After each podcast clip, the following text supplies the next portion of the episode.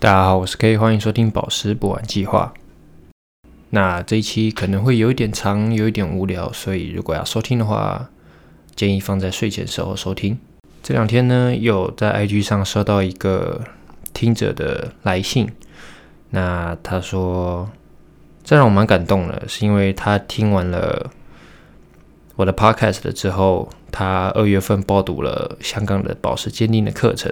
然后也从我这边学到了不少入门的知识，所以就还蛮开心的，可以让大家听完我的课程之后，对宝石的入门有一个稍微比较细致的一个概念。那也希望大家如果真的很喜欢宝石的话，也可以去研读一下宝石的课程。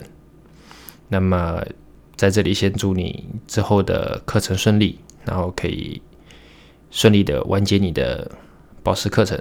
那也容许我在这里小小的打个广告。那最近因为加密货币市场比较热络，然后 NFT 也比较流行火爆，所以也想要去尝试做一些宝石的 NFT。那如果你有任何的想法或建议，也欢迎到 IG 的贴文下留言告诉我。那谢谢大家，我们进入正题吧。那么这一章我们要讲宝石的材料与结构。那研究宝石的结构，内部世界是宝石学的一个基础。那每种宝石材料都具有它自己的化学成分，以及它独特的原子结构。那这算是它的物理特征。那比如说，你可能会注意到，从不同方向观察某颗抛光过的珠子，那珠子的表面会呈现不同的颜色，内部会呈现不一样的颜色。那一件吊坠的宝石，可能会因为你的手指轻轻的擦过。它的节理，然后而从节理那个地方突然裂开，那也有可能一枚戒指中的某颗宝石比其他宝石的划痕开始越来越多，那这都是关乎到宝石的一个结构的。那接下来就会告诉你宝石内部材料结构中所隐藏的世界，同时也向你展示你即将学到的宝石学的知识。那么相信大家都好好学过物理跟化学吧？那么原子。我就不用再多说了吧。原子里面还有一个原子核和不同数量的电子。那原子也是构成化学元素且保持钙化学元素性质的一个最小的单位。那当然也有更小，还有夸克，但是那个已经不属于我们可以观察到的范畴了。那么原子由原子核以及围绕的原子核旋转的电子云组成。那效果图应该就不用再放了吧？大家应该都知道了。那么。在地球中，原子都是连接在一起的。那我们的身体，甚至岩石、宝石，我们身体的一部分，都是由键合的原子组成的。那原子能连接一起，形成一个小的键合单位，以气体或者是液体的形式存在，也可以连接形成一个固体的结构。那它所形成的固体结构可能是杂乱无章的，就是所谓的无序状态。那组合成固体材料的原子会更倾向通过键合形式变成整齐的，那也就是我们所说的有序的材料。那无序的材料呢，我们会被称我们会称它为非晶质。那键合在一起整合键合整齐的，我们会称它为是有序的材料，那么也就是晶质材料。那么有序的晶子材料，它们的原子会按规则的重复架构键合在一起。那这对我们来说是非常有用的，因为我们在接下来会学到的鉴定仪器中会分享说如何通过晶质或非晶质的间接结构，透过我们的仪器观察来第一阶第一个时间判断它是什么样的材料。那如果讲到这里还没有概念的话，我会把这张图放在最新的 IG 贴文里，大家可以去我的 IG 查看。那目前大部分的宝石哦都是晶质的。是宝石，而不是半宝岩石那种的。那许多的宝石观察以及检测结果都依赖于材料内部有序的结构。那它们都是晶质的。那你周围大部分的固体材料跟物体都是晶质的，甚至你身体的一部分也都是晶质的。那数千年来，艺术家、科学家都会被晶质以及晶质材料吸引。那么非晶质的材料会有什么呢？那玻璃就属于是非晶质的。在宝石观察及检测中，牢记晶质材料与非晶质材料这两种材料之间的差别是非常重要的。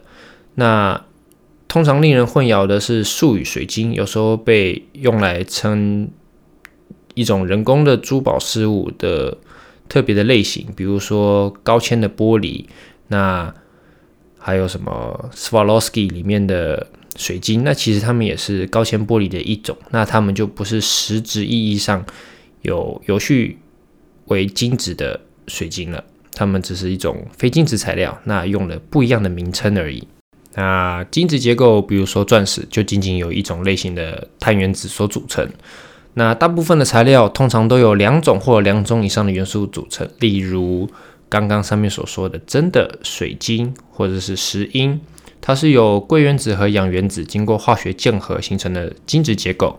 那么石英的化学键呢，就是二氧化锡或者二氧化硅。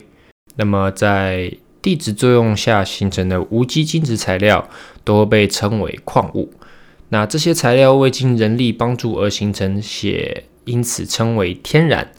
在地球自然的物理和化学活动的过程中，例如岩石的风化、腐蚀、洪水的泛滥、那火山爆发或者是山体运动，矿物在这个。运动中被融化、破碎或者是压缩，无数的化学键被打破，又重新重建在一起。原子经过交换、离散和键合，结晶形成了新的矿物。那在这些矿物中，只有很少的一部分会以有序的结构键合，并且形成大颗的标本。那这些标本就足以被称为宝石级的矿物，也并且适合在珠宝中使用了。那么，人类的聪明才智也开始对这些天然物质下手，因为无论是岩石的风化侵蚀、火山爆发，甚至是洪水的冲击、被融化、破碎或压缩，都离不开物理和化学的范围。那人们可以在实验室内提纯这些物质，形成人工材料，或者是化学物理处理而改变宝石材料。那这些。也对我们的一些鉴定是至关重要的。那后面的这些合成的这些篇幅就会在之后的续集中讲到。那么我们既然知道宝石来自自然界，那我们势必得了解自然界中最常见的八种，或者是可以这么说，就是地球地壳的岩石其实是由九十二种天然化学元素构成的。那当然，构成地壳接近九十九 percent 质量的元素，就只有常见的八种。那分别是氧、锡、铝、铁、钙、钠、钾跟镁。那这个要好好记住，如果你是要考试的人呢，这个在考试中是会考到的。那么有人就要说了，那可是我看到的宝石，它们都有不同的颜色，有红色、绿色、黄色、蓝色，那还有钻石白色，那它们的。元素就仅仅是这样子吗？其实不一定。那这种这些颜色，我们称之为过渡颜色，或者是说宝石的一个致色的元素。那这些元素会是你在珠宝中所遇到的各式各样宝石的颜色的成因。那比如说钛，那我先把这八种讲完好了，分别是钛、钒、铬、锰、铁、钴、镍、铜。那钛就会变成蓝色或深蓝色、淡蓝色或深蓝色。那铬的话可能会有红色，那锰也是一样，铁一样，有二价铁跟三价铁，三价铁的话，三价铁跟二价铁的颜色就会稍稍的不同了。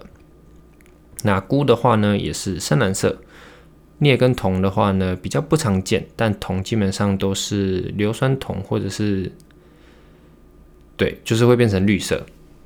那么有人说钻石呢，钻石可能会有黄色啊。之类的颜色，那么还有这三个是不存在于刚刚是不在刚刚那八种致色元素中，但同样这是专对于钻石这一个物质的一个致色的元素，那就是碳、硼跟氮。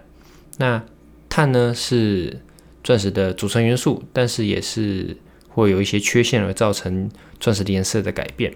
那硼跟氮呢，会变成钻石的致色元素。那组成材料的特定元素以及它们的键合方式，决定了材料的物理属性，包括光学性质，那就是由材料与光相互作用形成的性质。那颜色、光泽跟折射，那在宝石学的实践中，很大程度上要依赖于对此性质的观察跟测量。大部分宝石矿物都有八种常见的化学元素中的至少两种组成，比如说石英是由氧跟硅组成。那橄榄石就是绿色的橄榄石，它是由铁、镁、硅、氧四种化学元素组成。那些由两种或者两种以上元素通过化学键合形成的材料，都统称为化合物。那大部分的岩石、矿物、宝石都是含有氧元素的化合材料。